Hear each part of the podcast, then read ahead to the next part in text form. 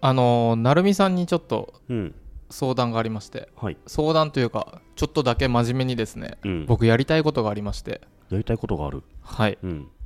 あのラジオの練習ラジオごっこをさせてくださいはい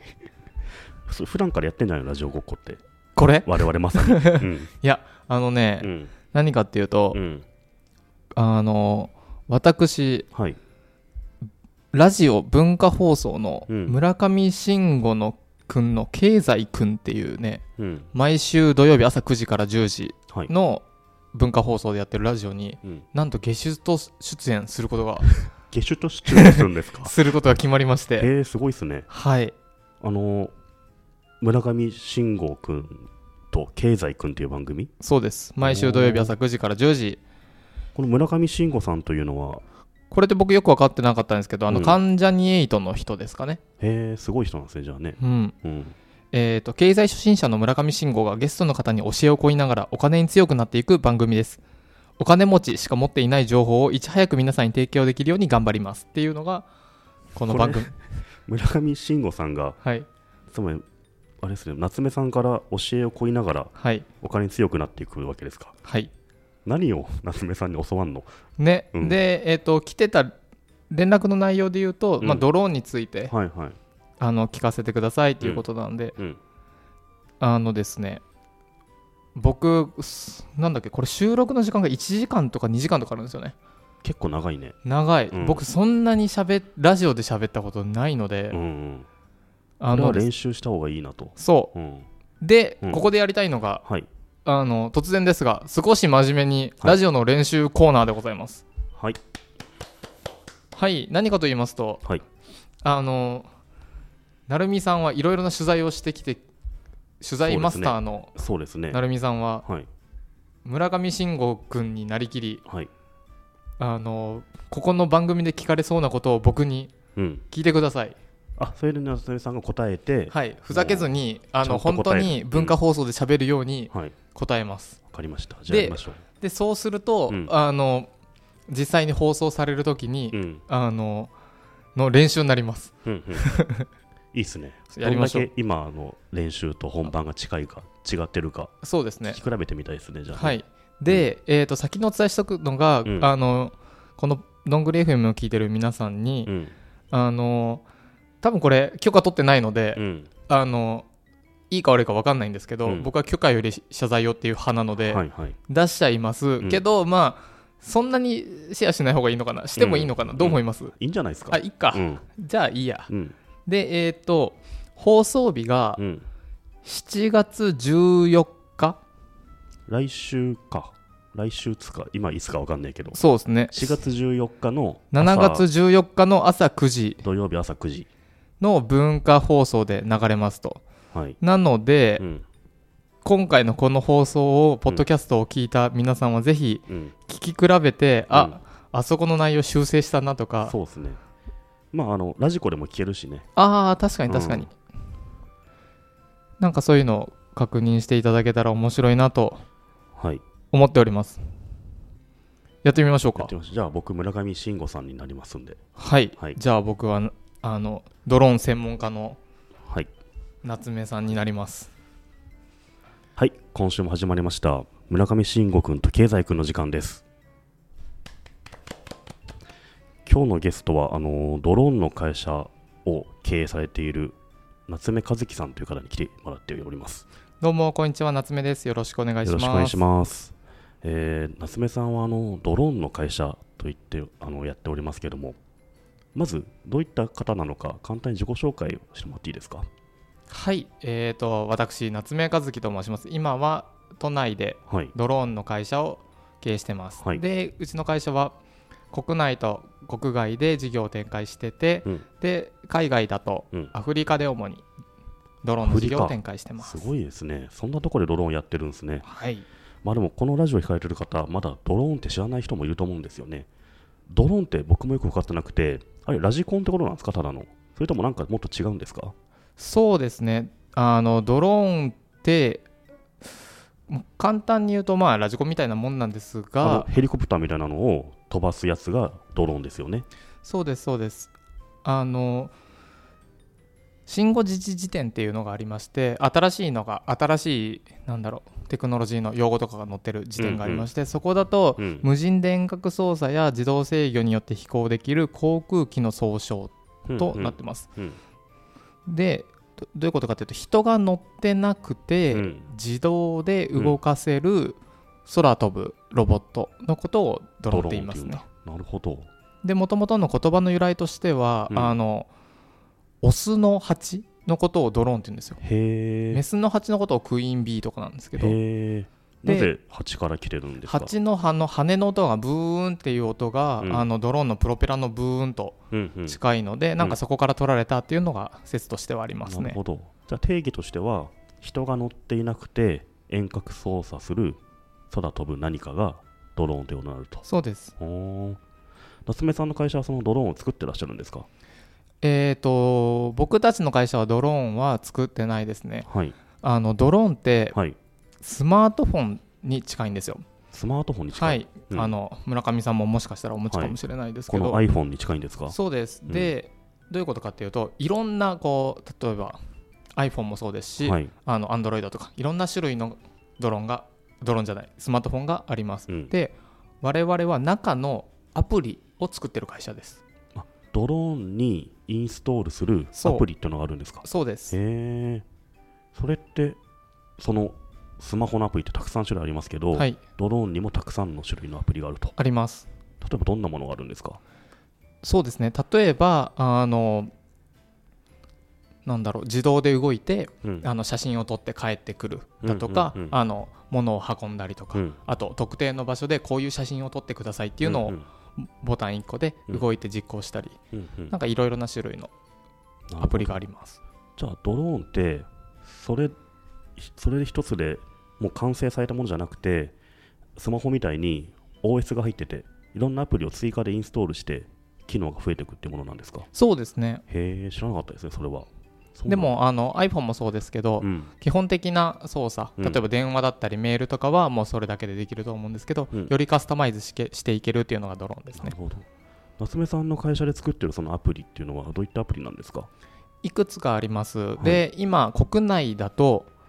主に屋根の点検うんをするアプリをうん展開していますあの瓦屋さんだとかい屋根屋さんが、うんあの屋根に登ってうん今までは写真撮ってたんですけど、はいはいそれを全部ドローンでできるようにしたようなアプリをなる提ほ供してどます、そうするとだいぶ安全になりますよねうん、うんうんなるほどあででもはいどうぞはい、であと海外だと、うんあのアフリカでうん道路の点検をしてるんですよ、うんうんであのその道路の点検のアプリだったりへー物運んだりしてる配送だったりうんうん、やなんかそういうのをいくつか提供してますっぱそういうドローンが出てきたことによってなんかそその業務が効率化するわけですかだいぶそうですね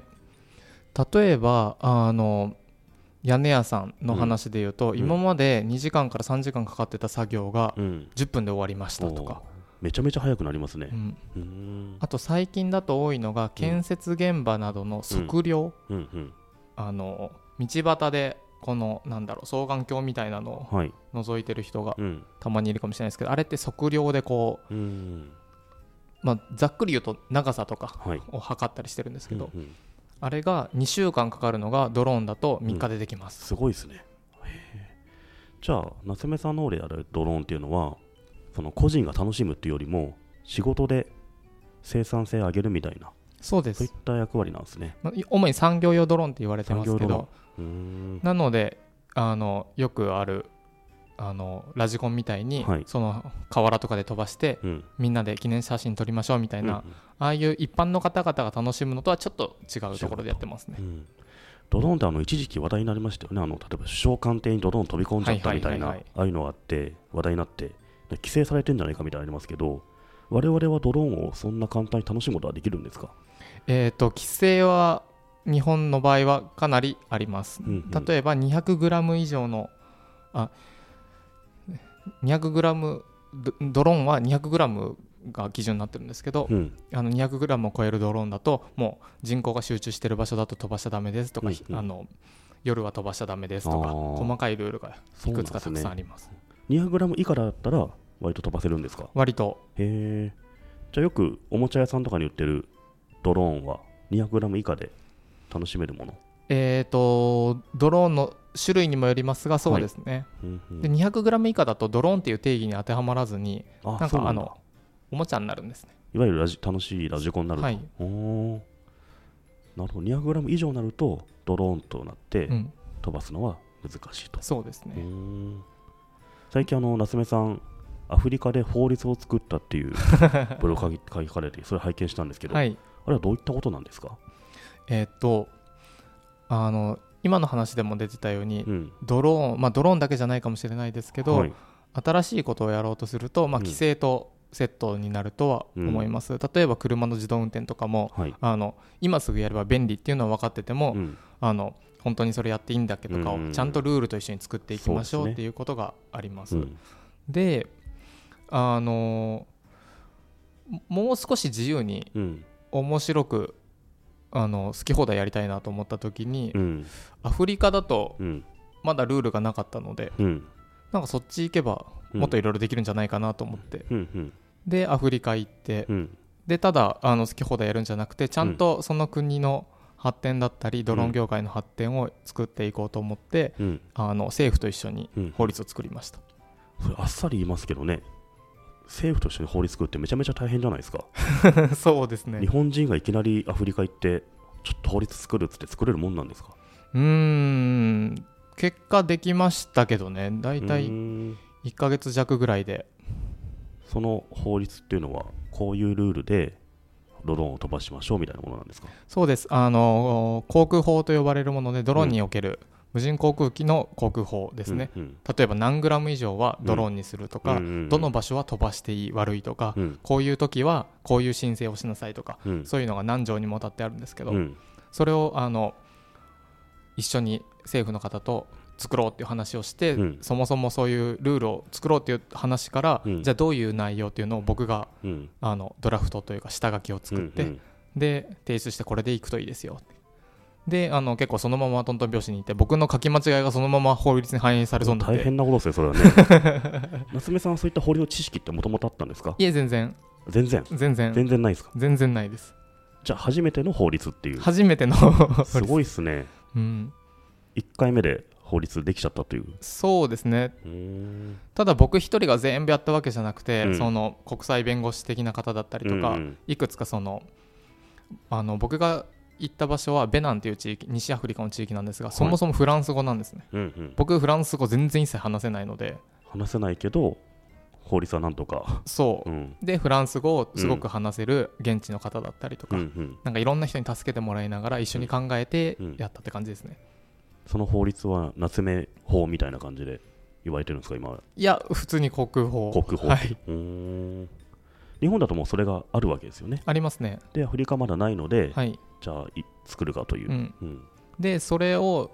ただ作るのはできるんですけど、うん僕たちがこのタイミングで作った理由としてはうんあのドローンの会社だから分かる、うんあのこうすると危ないとか、うんうんうんここだけは守っとけよで、うん実はここはそんなに気にしなくていいから、うんもっと緩く今後考えようとかでもいいんじゃないとかなるなほんかどそういうのを考えれましたね。うんうんうで具体的にはたあの田舎の地域は、うんもう比較的ここのゾーンは、うんあの特に何の申請もしなくても、うん好き放題 OK ですとか、はいはい、うん、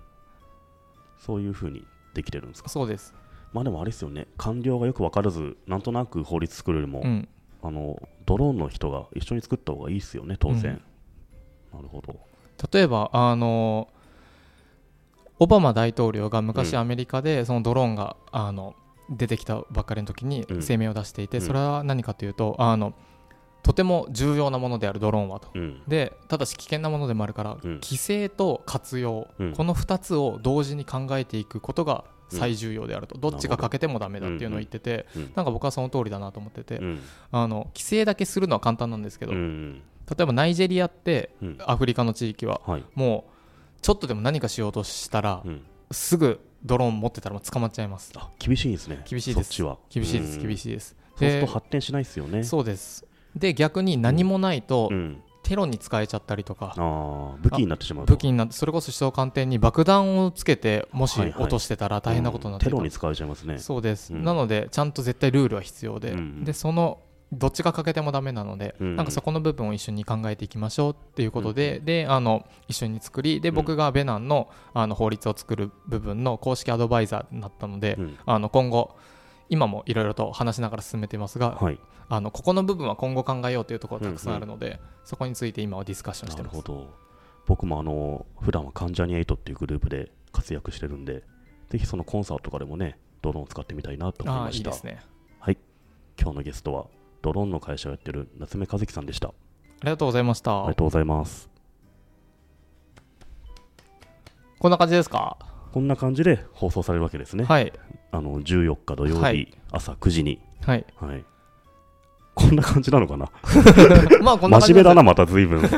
そのラジオ番組は、なんかもうまあ経済君っていうぐらいなんうでね。ん、まあでも村上さんはもうちょっとフランクな感じで、はいいはい。ろいろ引き出してくれそうですよねえ、えっ、と、僕はどうしたらよかったですか今からメモをしますけど、どうすればよかったですかいやでも分かりやすいんじゃないですかあ、本当うに。んな、るみさんはこういう時優しいからな。優しいし、興味ないからな。もっとこうした方がいいってアドバイスとしては何だろうね、僕はこれ、うん公共の電波に。うん、まあでも分かりやすくていいんじゃんあの 200g 以上とか以下とかさ、はい知らないかったし、はいあとオバマの言ってた規制と活用っていう、はいすごいキャッチーなワードで、はい。めっちゃ響くね、はいはい。うんなるほどうね。んこれを、えっ、と、確実うにん放送、じゃないや、収録が、いつだっけな、収録があるので、うん収録前うにん僕はうんこのポッドキャストをうん公開します。はい、なので、うんこれを聞いてくださってる、うんポッドキャストどんぐり FM リスナーの皆さんは、はいハッシュどんぐり FM をつけてう、ん、ちょなっとダメ出しをそう、うんくださいも。っとこうした方がいいとかとか、あ、と、この話してよとか、うんはいはい、なんだろう、あれば、うん例えば、波長さんが本出しましたかもわかんないですし、うんまあ、それ、本当にメンション送られても言えるかわかんないですけはいど、もなっんとこかの話してみたいな、はい、うん、があれば、差し込めたら差し込みたいので、なんかうんこの話とかしてほしいですね突然あー、そういえば僕、ベナンでうんこ漏らしたんですよ、みみたたいいな。ないやちょっとちょっとみたいなカットされるだけだよねピーピーってなる生。放送じゃないからねそうですね。うんまあでもそういったご要望をぜひ聞きたいですね、ね、うんなので、ハッシュどんぐり FM もつけて、今ので良かったのかどうかっていうのをね、はいうんもうちょっとここ意味わかんないよとか、うんそれをあの早めにいただければ対応しますという対応しま、す。はい楽しみですねじゃあはい、はいえっ、と、放送は7月、7月14日土曜日の朝9時から10時の文化放送。はいで、ラジコだと、これってお金払えば、払ってなくても、ちょっとタ僕イムはフリーで聞けますねこれっていつまで聞けるんですか放送から ?16年後の、いや放送からちょっとの間だね、はいはい。うんじゃあ、放送まかあ、そらの日起きれなかった人は、はいラジコ見るとはい危険じゃないかっていう気がします、ね聞ける可能性がありますとけ。ど、うんまあはい朝9時に待機するのは一番確実ですね。そうですね。うん村上信五君と経済君、うんっていう番組ね、はいはい、ジャニーズと共演、はい、はいじゃあ皆さんぜひフィードバックをくださいはい、お願いしまおす。願いします